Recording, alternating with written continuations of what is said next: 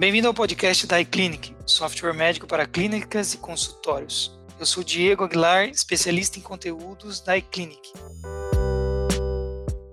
Antes de começar esse episódio, eu gostaria de apresentar as nossas redes sociais e convidar você a nos acompanhar para mais conteúdos interessantes como esse que vamos escutar em breve. Você pode encontrar a iClinic nas redes sociais com iClinicApp ou iClinicApp. Esse é o oitavo episódio da segunda temporada do nosso podcast e nesse episódio vamos falar sobre a LGPD com a doutora Sandra Franco. Ela é advogada, especialista em direito médico da saúde e lei geral de proteção de dados, uma das fundadoras da Academia Brasileira de Direito Médico, foi presidente da Comissão de Direito Médico e de Saúde da Ordem dos Advogados do Brasil, OAB, na seccional de São José dos Campos por seis anos e faz parte do Comitê de Ética e Pesquisa em Seres Humanos da Unesp. Foi premiada em 2014 como uma das 100 personalidades do ano no Brasil. Nossa convidada de hoje é a doutora Sandra Franco. Doutora Sandra, seja muito bem-vinda. Eu que agradeço pelo convite, Diego. Estou muito feliz de estar aqui partilhando esses momentos com vocês.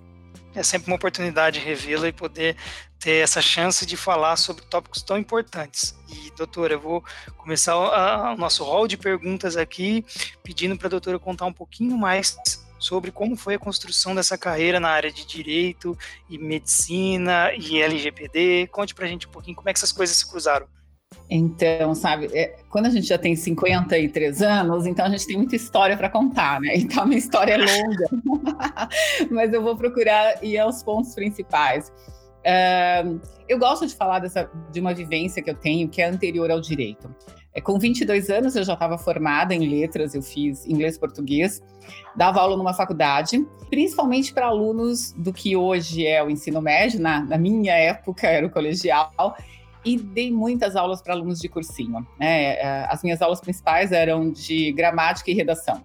Então, isso justifica porque eu gosto tanto de escrever e também de falar e de expressão. Uh, chegou um momento, eu estava com 24 anos, eu precisava decidir se eu ia fazer o meu mestrado, fazer uma nova graduação e decidi por fazer uma nova graduação. Comecei administração, fiz um ano, mas não era bem o que eu queria, porque eu gosto de um contato um pouco mais humano. E no ano seguinte, eu comecei a fazer direito no Mackenzie, né? dei aula até terminar a faculdade. E quando eu estava com 30 anos, ou seja, há 23 anos, eu fui convidada para gravar um programa para TV Cultura. E esse programa é, se chamava, à época, Vestibulando Digital. Né? A, a ideia era justamente é, dar aulas como aulas de cursinho para todos os tipos de alunos, né? Em especial aqueles da rede pública que não têm acesso a um cursinho pago, enfim. E é, é interessante, Diego, que esse conteúdo do, do vestibulando digital, ele ainda está disponível no YouTube. Há pessoas que assistem, né, me escrevem agradecendo pelas aulas e dizendo que passaram em concursos, pelas aulas que assistiram. E isso faz, enfim, quase um, um, quarto de século. Então, mas é bem legal. É, bacana.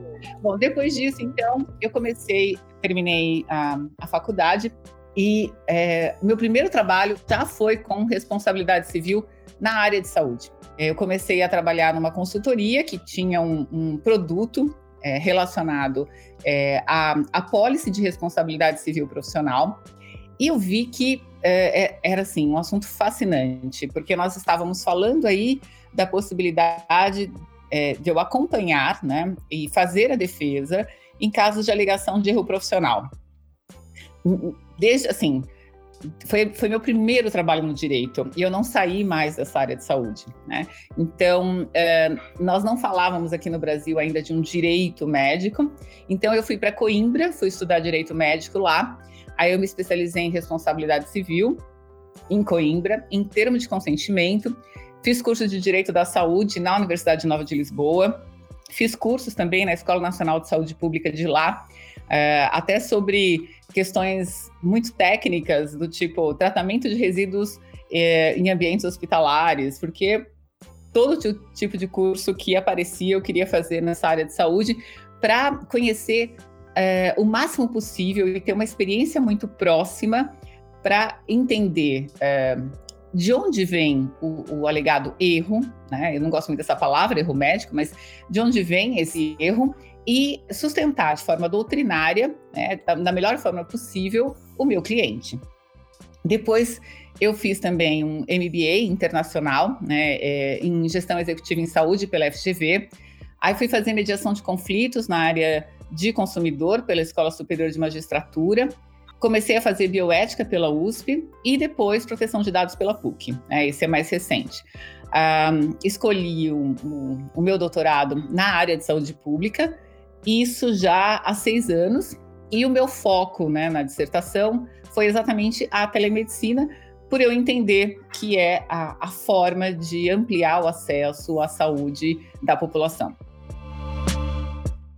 Tudo isso né, me fez assim ter um, uma paixão verdadeira pela área de saúde e eu escrevo bastante sobre a área, tenho artigos publicados em vários jornais na mídia nacional, sempre sou chamada para participar de alguma entrevista sobre um tema é, do momento, né? Então, julgamentos e, e, algo do qual eu gosto muito. Então, é, embora não seja, não viva mais a área acadêmica, eu gosto muito de estudar a área de saúde.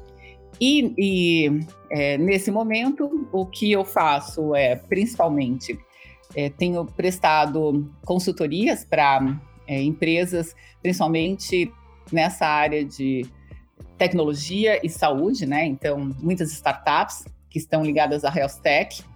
E também é, então, tenho trabalhado com adequação né, da, dessas empresas à LGPD e gosto muito do trabalho de consultoria para clínicas, né, em especial para é, fazer gerenciamento de riscos e mitigar esses riscos dentro do ambiente em que o médico normalmente atua, nas clínicas e nos hospitais. Então, essa é minha curta história. Hum, doutora, é, sem dúvida é uma carreira dedicada aos estudos e assim admirável pelo né, vasto conteúdo que a, que a doutora foi ganhando e a experiência que a gente tem hoje, a felicidade de poder compartilhar um pouquinho aqui.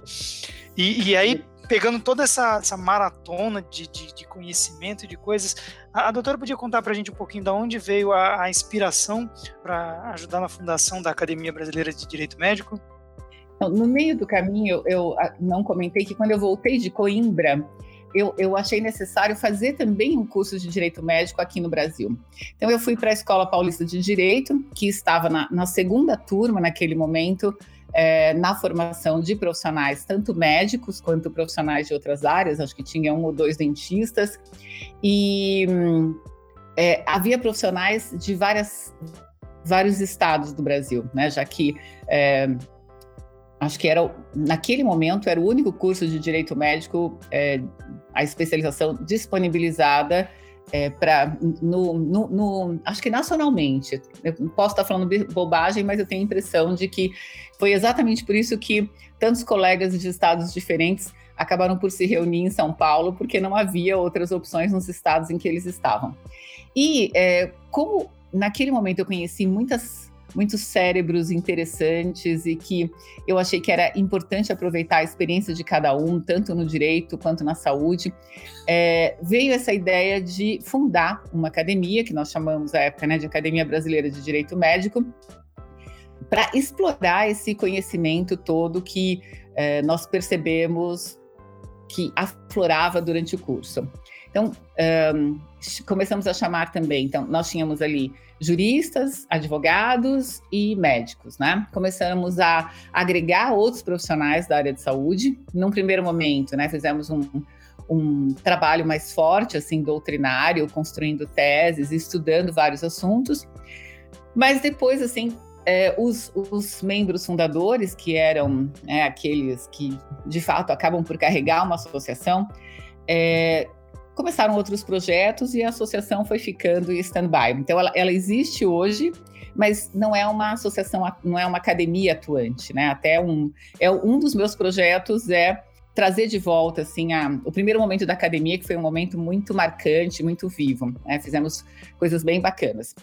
Então é, foi assim, assim que surgiu a academia E é, ainda também, como eu falei, há, há, pessoas que estão interessadas nesse projeto. Outras associações apareceram posteriormente, e essas associações, agora, né, direito médico é um pouco moda, então as associações são criadas e depois desaparecem, porque é muito difícil um trabalho voluntário, né, como presidente de uma associação. Você tem que se dedicar muito para que haja um bom gerenciamento e o trabalho dê certo. Então, é, é algo que eu vou fazer, vou retomar, mas não nesse momento. Esse momento eu não consigo encaixar um projeto tão importante quanto esse na, nas minhas poucas horas do dia.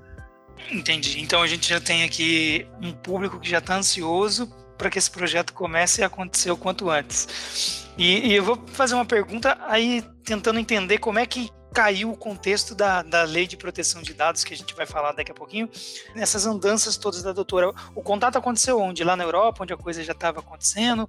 Ou não? Veio, foi aqui no Brasil mesmo?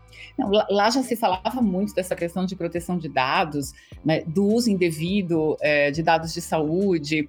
Então, é, Coimbra é um lugar sensacional, porque, primeiro, por, pela questão óbvia, assim, não é, é nós não temos a cultura europeia, mas nós somos colonizados por Portugal. Então existe um pensamento, é, embora eles eles sejam, eles estejam, não é, num, num, numa evolução acadêmica. Eu não gosto muito de, de, falar de forma comparativa, mas claro que eles são do velho mundo, né? Então, é, Coimbra existe desde 1100, então você tem aí todo um histórico e um desenvolvimento acadêmico é, que já existe e é muito mais maduro do que o nosso. E muitas teses da área do direito médico vêm de lá. Então, o que eu passei a perceber é que a construção doutrinária que eu é, conheci lá é sensacional, mas que havia um distanciamento entre a prática e a teoria. E isso eu percebi também, é, em, por exemplo, em caso de erros profissionais. No Brasil, né, já prestando serviços para essa seguradora, que eu comecei a prestar serviços uh, em 2002 e que até hoje é minha cliente ainda, né? Uh, fazendo aí esses a regulação de sinistros e atendimento a casos de erro profissional. É, eu, eu é, na minha pouca experiência naquele momento, eu conhecia mais casos e tinha um leque muito maior né, de, de processos para é, expor os meus cases do que alguns professores catedráticos lá. Mas isso por quê? Porque eles têm uma vivência acadêmica muito grande, mas havia poucos casos de processos contra médicos, né? Então, isso que é fascinante. E na área de proteção de dados, eles tinham também todo esse, esse interesse, e para a Europa, a questão da privacidade de dados é um assunto muito caro, muito importante, exatamente por todo o histórico né, que a Europa viveu de de duas guerras e de muito sofrimento e de aviltamento a direitos humanos fundamentais, a questão da privacidade, a questão da autonomia, a, a questão da autodeterminação informativa, ela vem já de 1990, né? Não é algo novo. Então, para nós, nós temos aí uma lei que foi aprovada em 2018, que sequer, não é? Se tem uma data para começar a viger, é, temos aí uma previsão, mas mais à frente a gente vai falar disso. E é, lá não, lá eles, eles já, já vivenciavam essa questão, então, acadêmica, doutrinária e discussões sobre como se utilizam as informações é, das pessoas, né? E, e pensando aí, né, que em, nós não tínhamos um, uma uma utilização né, da internet e um tráfego de dados né, digitais como nós temos nesse momento. Então, é, é, meu primeiro contato foi lá realmente, mas eu comecei a estudar e ter um olhar diferenciado quando eu comecei a fazer o doutorado em saúde pública e conheci o professor Shaw.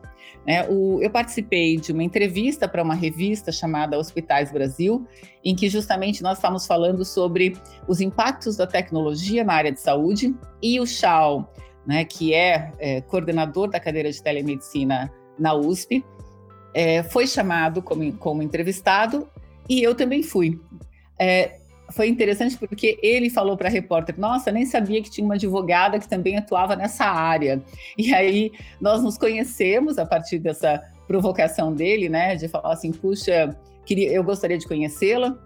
nós nos conhecemos, começamos a discutir a questão da telemedicina e não dá para falar sobre telemedicina sem falar sobre proteção de dados. Né? Então, naquele momento, assim, eu comecei a estruturar o meu conhecimento sobre proteção de dados, a entender qual era a importância é, da preservação dos dados, a estudar mais a resolução 821 de 2007, que é do Conselho Federal de Medicina, que traz já uma, uma preocupação, é, inclusive com os, os softwares e com os, os, sistemas de é, registro eletrônico, né, de é, dados de saúde.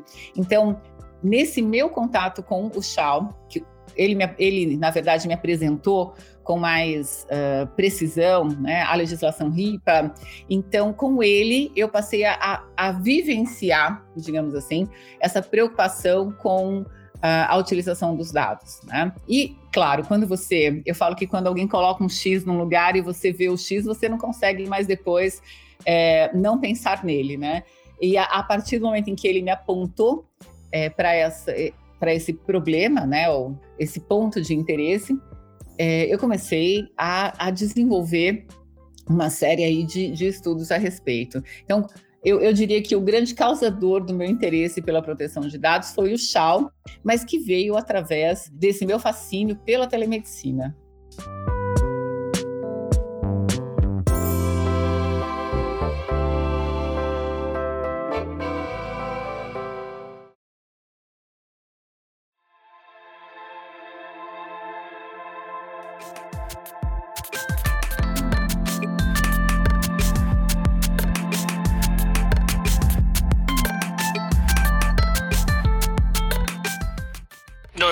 Dr. Shaw esteja nos escutando, então vai aqui já o nosso obrigado por ter inspirado alguém que torna as coisas mais fáceis para todos nós. E, e, aí, aproveitando essa, esse contexto todo que a, que a doutora trouxe para gente, conta para mim um pouquinho como é que foi a percepção da importância de se ter uma lei regulando esses dados. O que é essa LGPD? Eu sinto que às vezes existe uma preocupação, toda lei gera um pouco de preocupação quando ela surge por aí, mas a LGPD ela tem assim uma, uma carga de preocupação, não sei se excessiva? Eu acho que a gente vive um momento, Diego, de uma exposição exacerbada, né? É, Para entender um pouco como funciona o direito, o, o, direito organiza o caos. Então, nós tivemos aí um momento é, largo até, não é? Pelo menos de duas décadas, em que tudo foi possível fazer com os dados de qualquer um, né?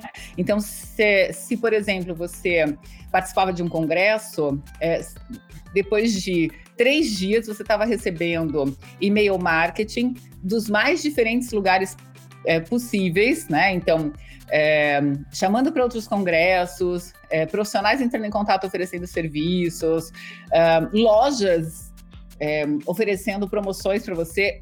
Isso porque você foi a um congresso, né? Eu vou falar, por exemplo, é, eu fui a um congresso de enfermagem. Eu começo a receber é, e-mails falando sobre compra de uniforme, sabe? Então, assim, é uma coisa. Eu não tenho nada a ver, né? Com. Eu não sou enfermeira. Então, vejam que os, os, o meu e-mail, isso quer dizer que havia um mailing, né, que foi comprado por várias pessoas que tinham interesse naquele profissional, né, por exemplo, o médico e o enfermeiro, e é, os mais diferentes tipos de serviços passaram a ser oferecidos através daquele e-mail.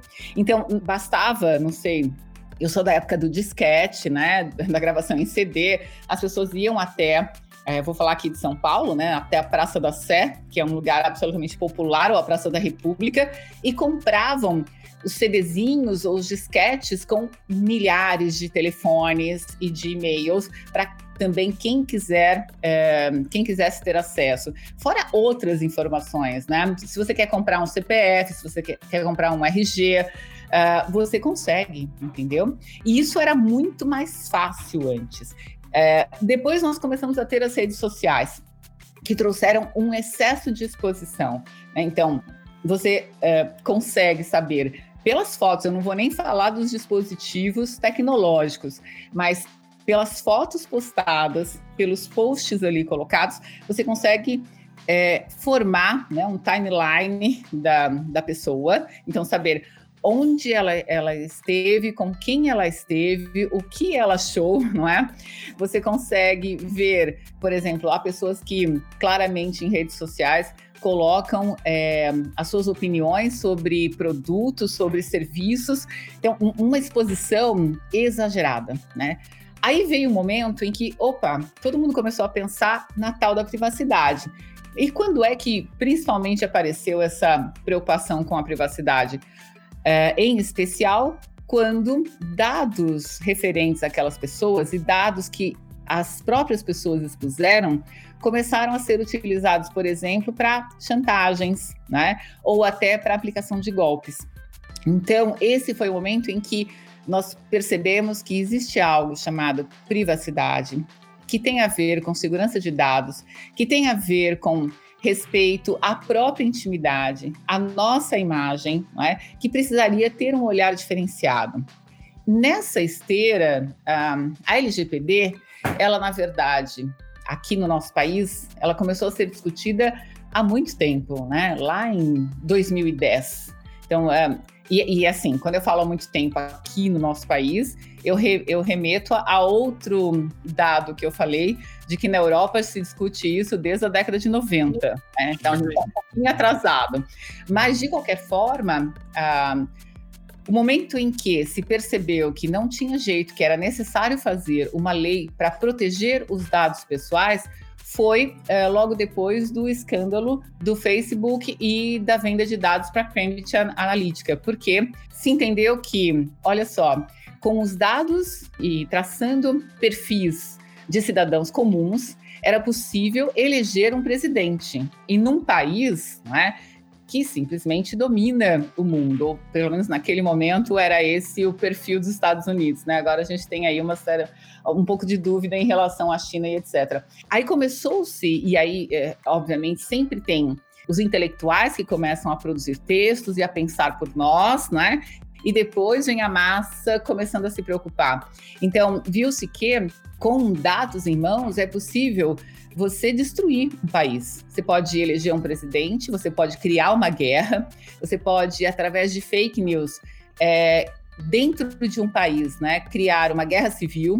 Você não precisa, você não precisa ter fatos verdadeiros, você não precisa ter armas, não é, para desestabilizar é, um país inteiro.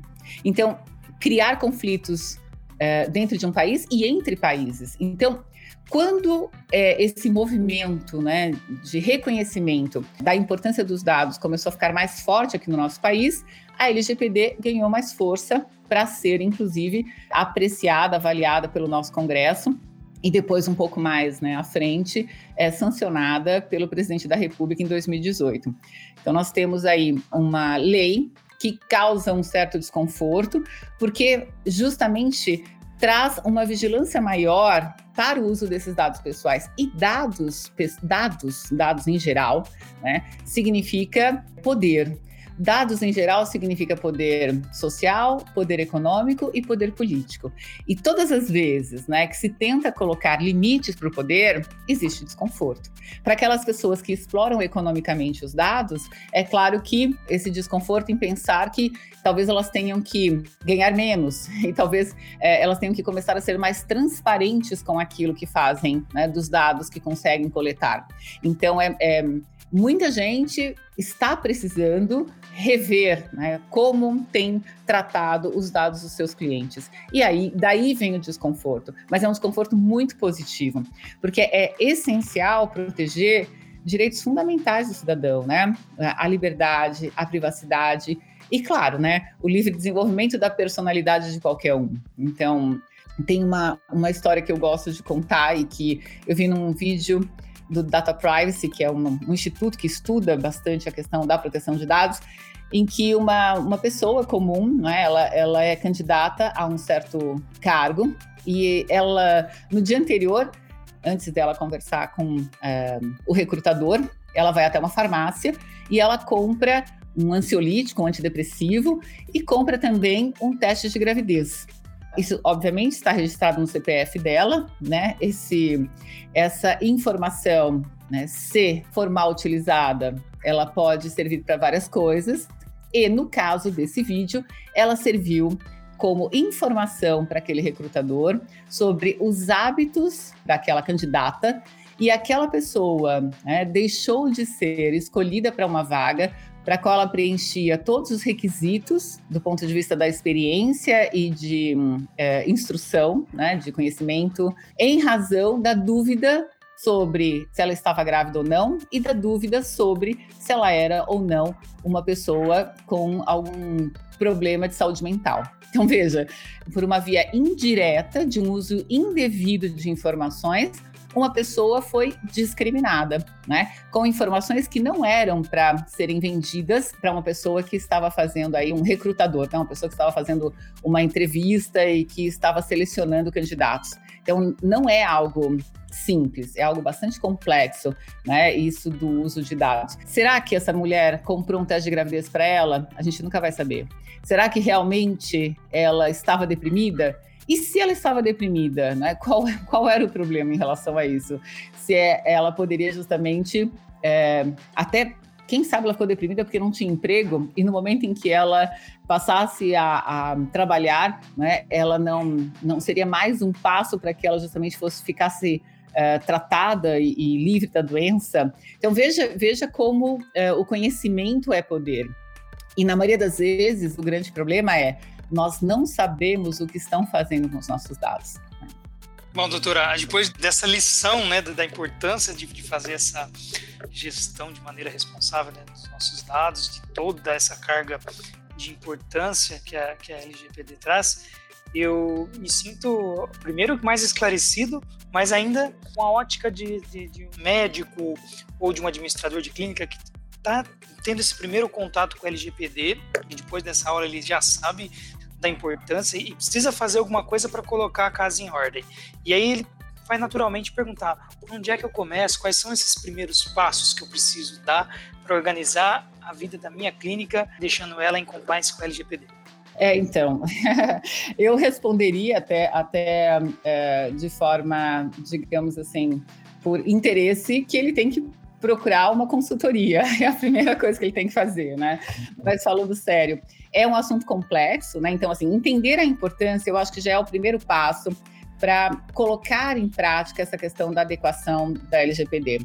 E a Lei Geral de Proteção de Dados, ela não, não se refere apenas à monitoração e a requisitos para o tratamento de dados do paciente. Né? Os dados do paciente são dados são informações consideradas pela legislação como sensíveis, possuem inclusive até é, uma, uma preocupação maior do legislador, exatamente por esse exemplo que eu é, contei agora, ao qual eu remeti, não é, de uma possível segregação e discriminação do titular.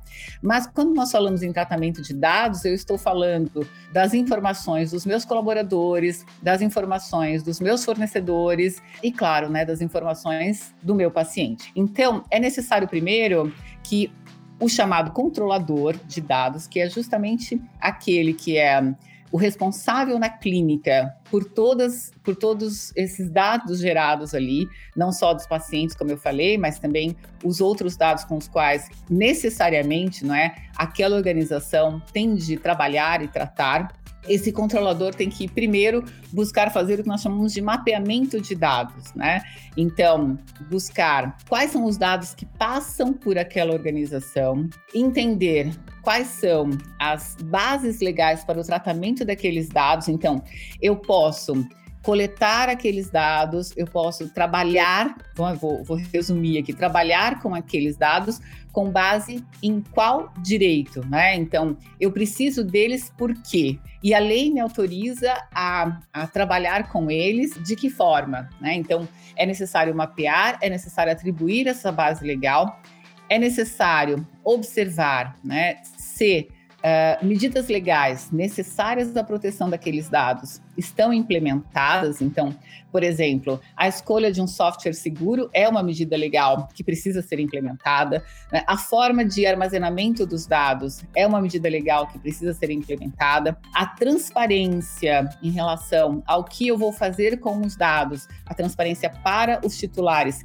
é uma medida legal que precisa ser implementada. Então, eu vou avaliar essas medidas legais e é, entender qual é o grau de risco que o mau uso daqueles dados com os quais eu trabalho, né, uh, aqueles que nós, nós dizemos pela, com base na lei que eles estão sendo tratados, que riscos que eles podem gerar ao, ao meu negócio se houver, por exemplo, o vazamento, se houver o mau uso daqueles dados. Então, eu vou criar, com base nessas informações que eu vou levantar com a ajuda de um, de um consultor especializado, eu vou criar um sistema de governança em privacidade e proteção de dados que precisa ser implementado. E aí eu vou repetir, não só sobre o aspecto é, de um software seguro, mas principalmente através de treinamento, né? Porque eu costumo dizer que você pode ter mapeado todos, feito todo um fluxo de dados, entendi, você pode entender por que, esses dados estão sendo coletados na sua clínica, quem, com quem eles são compartilhados, onde eles são armazenados,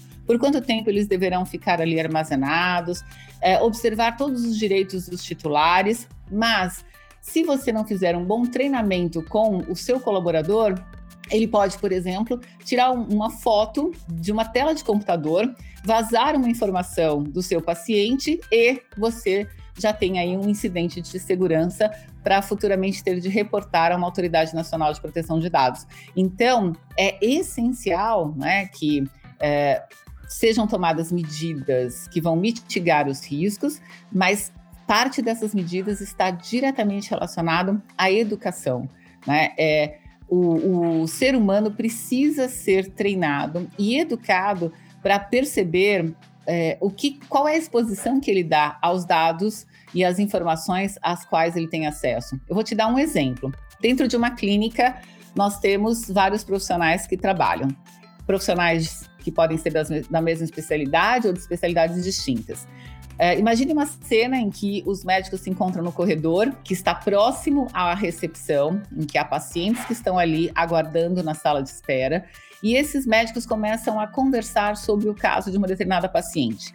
Eles vão conversar com o escopo de buscar para esse paciente a, a melhor solução, uh, vão discutir um, uma hipótese diagnóstica, vão discutir uma conduta terapêutica, mas justamente quem está ali na recepção é uma pessoa que conhece o paciente sobre quem eles estão falando. É um caso em que eu não estou observando o cumprimento da Lei Geral de Proteção de Dados, porque eu estou comentando a respeito de uma pessoa na frente de outras, não é? Eu estou permitindo que haja aí uma quebra né, em relação à confidencialidade dos dados. Eu posso estar ferindo a privacidade daquele paciente, estar ferindo a honra e a imagem daquele paciente, porque aquelas pessoas ou aquela pessoa que conhece esse paciente que está lá na sala de espera, não necessariamente vai guardar também segredo em relação àquela informação. Ela pode justamente ficar sabendo que o paciente tem uma doença grave e espalhar para toda a vizinhança, sendo que aquela, aquela pessoa dona do, da informação, o titular do dado, ele pode, ele poderia querer que ninguém soubesse. Então veja que são detalhes, veja que isso não tem nada a ver com o software, não tem nada a ver com um papel mal guardado ou com um documento mal armazenado via eletrônica, mas tem a ver com comportamento. Então é necessário uma conscientização de todos que estão envolvidos é, e que têm acesso a dados dos, dos pacientes dentro de uma organização de saúde. Ficou aqui uma, uma listinha de deveres um pouco grande para o pessoal começar a, a, se adequar, mas eu acho que a palavra-chave vai ser procurar a primeira ajuda de um consultor especialista na área, né, para poder ter todo esse respaldo e ter toda essa preocupação, porque, de novo, né, transcende a barreira é, tecnológica, né, essa, talvez esse seja um dos maiores paradigmas que você está quebrando para a gente hoje, doutora.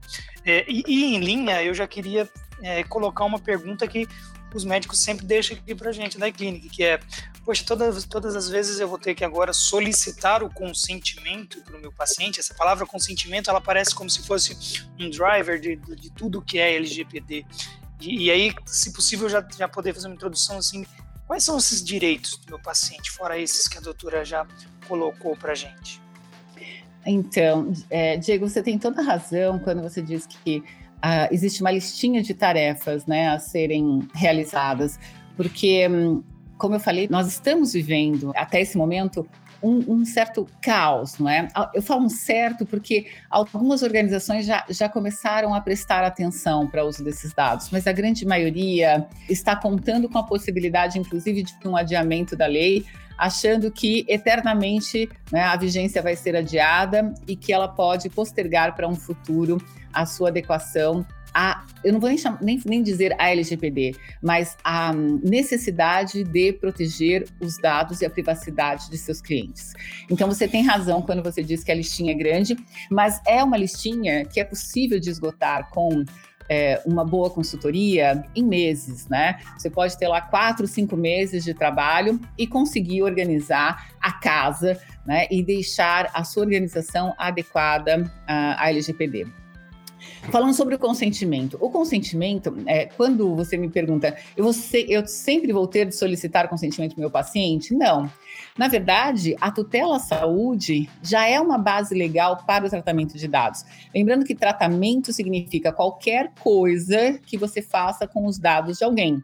Né? Desde o momento em que a recepcionista é, passa para o paciente uma ficha para ele preencher, ela, ela já está fazendo uma coleta de dados, né? Então, tudo aquilo que for feito, esse dado depois vai ser armazenado, esse dado depois vai ser colocado dentro de um sistema, esse dado depois vai ser acessado por quem vai fazer a fatura para a operadora de saúde, esse dado vai ser acessado pela enfermeira que vai aplicar o medicamento, ele vai, vai ministrar o medicamento, vai ser acessado pela nutricionista que também acompanha o trabalho do médico. Então, assim, eu preciso aí ter todo essa, esse tratamento organizado e facilmente identificado dentro da minha estrutura de fluxo de dados. A tutela saúde, então, ela já é uma base legal, quer dizer, já é uma permissão para que esse, todas essas pessoas, né, é, que tenham aí uma finalidade, que tenham um propósito para ter acesso a esses dados, tenham acesso a esses dados. Então, em tese, não precisaria do consentimento do paciente, porque é, o consentimento ele é uma das bases legais para o tratamento. Se eu já tenho a tutela da saúde, uma base legal já está cumprida, eu só preciso ter uma. Então, eu já tenho aí uma base legal eleita. Mas por que, que é importante o consentimento? Porque existe um princípio dentro da LGPD que é o da transparência. Todas as vezes que o controlador, ou, vamos, vamos chamar aqui, vamos colocar como a clínica, né? Diz para o paciente: olha, é, todos os dados que eu estou coletando a seu respeito são necessários para é, o, o seu tratamento, são importantes para que nós tenhamos aqui um histórico, a evolução de tudo que uh, a clínica lhe oferece, tudo que você realiza aqui dentro. É, eu vou compartilhar esses dados com o operador, que é uh, a plataforma ou sistema que faz o, o, o, gerenciamento das informações através de um prontuário eletrônico. Esse sistema armazena esses dados em uma nuvem que pode ficar no exterior. Então, eu vou compartilhar essas informações somente com quem é necessário compartilhar. Eu não vou vender seus dados para um terceiro. Né? Você não vai haver uma mercantilização das suas informações. Todas as vezes que eu, então eu estou sendo bem objetiva, né? É claro que não é bem essa a linguagem a ser utilizada, mas para se entender. Todas as vezes que eu ofereço para o titular dos dados, que é o dono dos dados, a informação sobre por que, que eu estou colhendo aquelas informações e o que eu vou fazer com elas, e por quanto tempo elas ficaram comigo. Então, se eu coloco no consentimento do paciente é, que os dados ficarão armazenados na clínica pelo prazo legal né, estipulado na Lei X e pelo Código de Ética no artigo Y, é, tudo isso faz com que a relação de confiança do meu paciente é, enquanto a, a minha organização, a minha clínica, é, aumente. Quanto maior a transparência no relacionamento, maior a confiabilidade. Então, embora não haja aí uma exigência do consentimento, o consentimento vem como um aporte a um outro princípio da LGPD, que é esse da transparência. Supondo que é, você tenha a intenção de futuramente anonimizar aqueles dados, né, para que eles sejam utilizados em pesquisas, coloque também lá no consentimento. O paciente tem o direito né, de saber disso. Embora os dados anonimizados eles não estejam sob a égide e a proteção né, da LGPD, é honesto, não é? É, é transparente informar isso ao dono dos dados. Vai haver um momento em que eu vou tornar esses dados anonimizados, quer dizer, não vai ser possível saber de quem eram esses dados, porque eu vou utilizar, ou vou vender para utilização em pesquisas clínicas. E não há nenhum problema nisso do ponto de vista legal. Quando eu informo ao meu paciente, eu estou satisfazendo a uma exigência uh, da LGPD. Eh, em suma, o consentimento para a tutela da saúde não é obrigatório, mas ele é bem-vindo quando é, cumpre esse outro princípio que é o da transparência. Doutora, eu vou aproveitar e fazer um link então com uh, uma informação importantíssima que a doutora acabou de quebrar mais um paradigma, né? Então, LGPD não se resume a consentimento e a conduta médica não vai ficar liminar, limitada ao consentimento em todos os casos. É, e aí a, a doutora comentou ali um pouquinho, olha, é, você tem que ter ferramentas que te permitam fazer a gestão dos acessos e dos controles e que né, tenham a, a, a especialidade para que aquele dado, a especificidade para que aquele dado está sendo coletado bem estruturado, bem armazenado. Preciso é, fazer aqui um parênteses. Nós aqui do, do lado da iClinic estamos trabalhando com a com o desenvolvimento da LGPD em parceria com a doutora Sandra Franco. Então, nós também passamos né, por uma, uma enxurrada aqui de, de, de etapas que comentamos.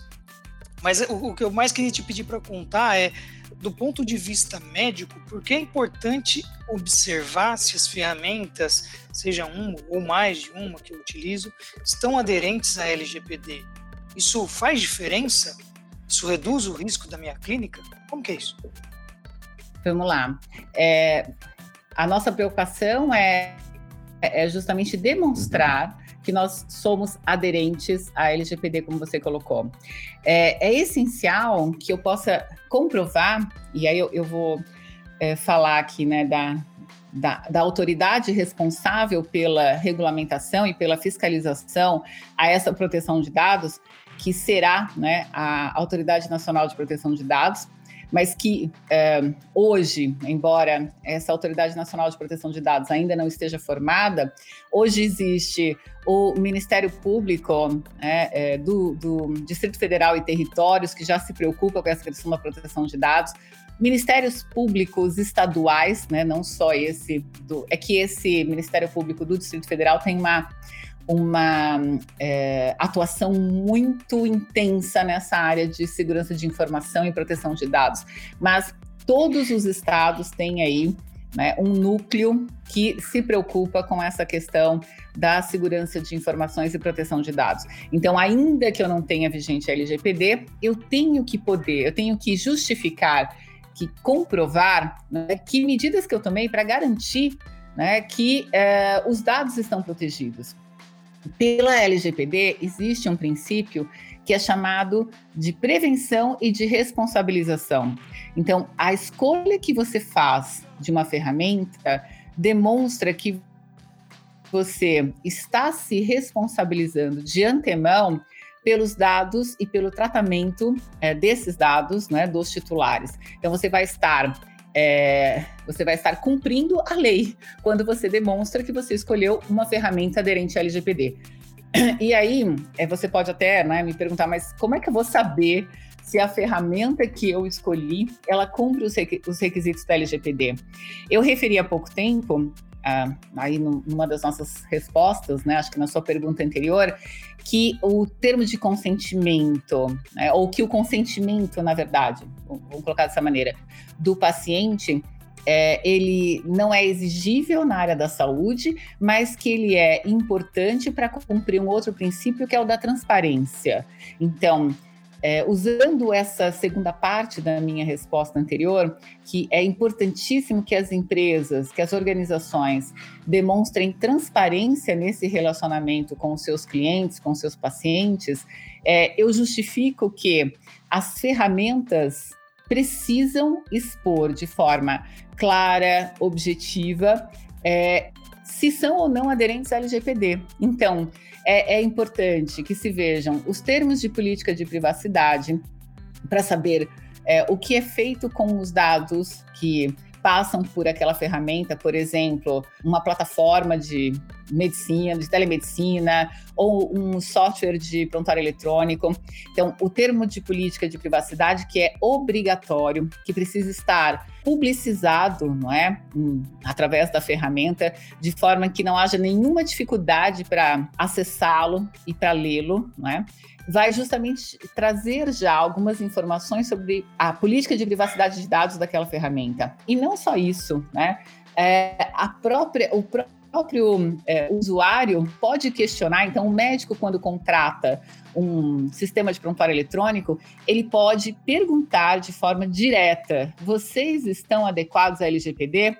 E a empresa tem de responder como uma declaração, sim, nós estamos, porque aquilo é aquela resposta formal é para o médico, não é uma o cumprimento do dever legal dele de buscar ferramentas que estejam aderentes à LGPD e de outro lado, né, a, a ferramenta né? Então, aquele, aquele uh, fornecedor de serviços estará de forma objetiva, transparente, cumprindo inclusive o que determina o Código de Defesa do Consumidor, se responsabilizando por suas informações.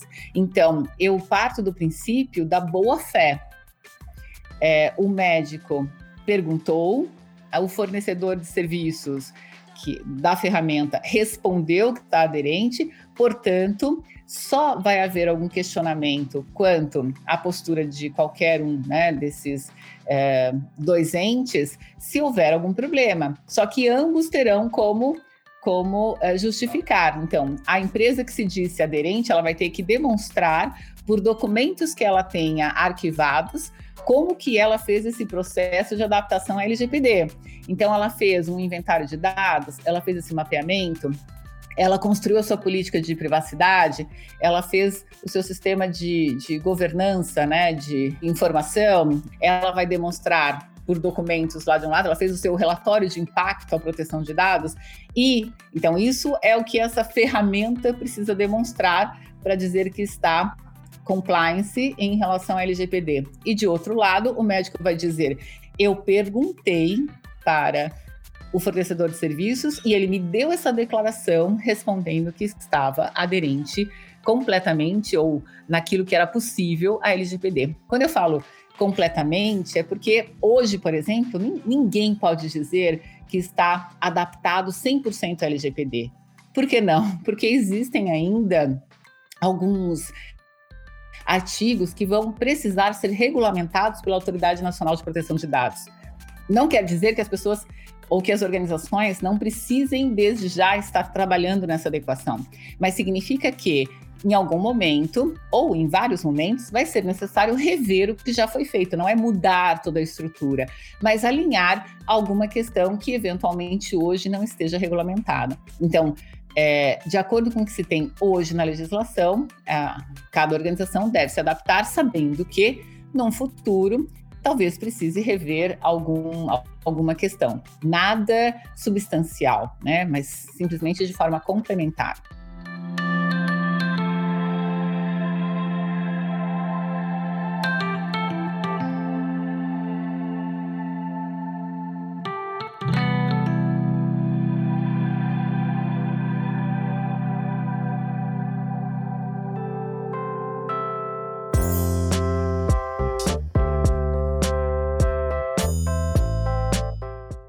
Perfeito, doutora. É, inclusive, aqui na Eclinic nós usamos o termo preparados para LGPD em função é, de entender, né, ter esse entendimento de que muita coisa ainda está por vir, assim como estar por vir a, a data real da, da, da, entrada em vigência da lei. Né?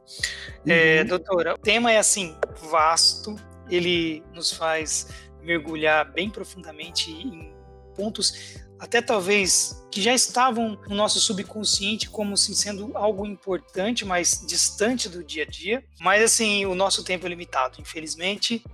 Então eu queria direcionar aqui o nosso papo para reforçar aquela questão de que como o trabalho é pouquinho grande, eu tenho alguma uma listinha de tarefa para fazer, eu preciso fazer essa listinha antes. Como é que eu faço de novo para pedir ajuda? Onde é que eu tenho que ir? E se a doutora quiser, por gentileza, já deixar aqui os meios de contato, as redes sociais, telefone, enfim, estamos aqui com a maior boa vontade de te ouvir. Obrigada, Diego. Bom, primeiro eu quero, é, então, já deixar nesse podcast aqui um depoimento, né, dizendo que, um, de fato, o nosso trabalho de uh, nosso trabalho em parceria com a, com a eClinic tem surtido resultados excelentes, que é um time extremamente envolvido com essa preocupação com a proteção de dados e que faz todo o possível para estar em compliance com a, a legislação né, e, e, de forma muito assertiva seguiu todas as nossas recomendações e teve um, eu sei que foi um trabalho hercúleo, né? Mas conseguiu conosco dar a base legal a todos os dados que são utilizados, que passam pela plataforma e, enfim, publicamente aqui eu quero dar meus parabéns a esse empenho. É, é parte 2. É, nós não temos certeza até a data de hoje, né, é, se a LGPD vai começar a, a agora em agosto de 2020, com sanções aplicadas somente o ano que vem que as sanções serão aplicadas o ano que vem, isso, pelo menos isso já está certo, mas nós não sabemos se ela vai começar a viger agora em agosto, inclusive com a possibilidade de viger de forma retroativa ao dia 14, ou se vai começar a viger em maio de 2021. O fato é que estamos sim é, atrasados, né? E a maioria das organizações não começou a sua adaptação LGPD, que, como eu falei, é muito mais do que simplesmente buscar um software seguro e é, fazer todo esse trabalho que nós comentamos aqui de, de mapeamento de dados, de levantamento de bases legais, é, de, de, inventário né, desses dados que são é, tratados e a construção de um relatório de impacto, né, a proteção de dados, que é importante que as empresas façam, é muito mais do que isso. É um trabalho de é, é, educação. E, e, educação não se faz de uma hora para outra. Né? É necessário é, que haja um treinamento, que haja uma construção de uma cultura relacionada à segurança de informação e proteção de dados. É, eu, eu, vou disponibilizar um, o meu Instagram, que eu, lá sempre vai haver informações importantes, não só sobre LGPD, mas sobre várias questões relacionadas ao direito médico e direito da saúde, que é o DRA Sandra Franco. Uh, disponibilizo também o meu e-mail para eventuais dúvidas, né? E, se necessário, uh, exatamente dar aí o start para esse momento de adequação. Então, o meu e-mail também é fácil, é drasandrafranco.gmail.com. E eu agradeço muito, Diego, pelo convite, foi uma conversa ótima. É, tem muita coisa realmente para a gente desenvolver. A gente pode fazer um podcast parte 2, assim que a gente souber quando o LGPD vai vigir, né? E falar um pouco mais sobre a Autoridade Nacional de Proteção de Dados e outras questões é, técnicas que vão surgir daqui a pouquinho, assim que nós tivermos uma definição não é, pelo nosso governo de, de quem vai compor, por exemplo, essa autarquia. Então, tem muita coisa ainda para a gente conversar a respeito. O convite está mais que aceito já, então já aguardem, teremos aí o LGPD parte 2. Novamente, doutor, é sempre um prazer te ouvir falando, porque a gente vai ouvindo e vai se envolvendo e aprendendo nesse percurso. Então, muitíssimo obrigado. Fica aqui um aprendizado para todos que estão nos ouvindo, que não vamos deixar isso para a última hora, porque aí o trabalho vai ser maior e aí a qualidade tende a ser um pouquinho menor. Então, procure ajuda o quanto antes, leve a LGPD a sério e aproveitando que nós estamos nesse momento de romper barreiras e evoluir conhecimento, vamos deixar aquele nosso velho hábito de vamos carregar para a última hora para trás. Começar a se antecipar e fazer as escolhas certas para estar preparado, sem surpresas. Não é isso, doutora? Perfeito, Diego, falou tudo.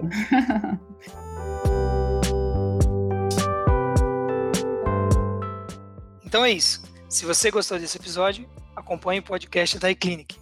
Estamos nas principais plataformas de podcast e no Spotify. É só começar a seguir a gente lá para ser notificado sempre que um novo conteúdo for lançado. Não se esqueça de seguir a iClinic nas redes sociais para ficar por dentro de todas as novidades envolvendo nosso aplicativo. E se você tem alguma dúvida, sugestão ou crítica, mande para a gente no educacau.iclinic.com.br. educação sem o cedilha e o tio.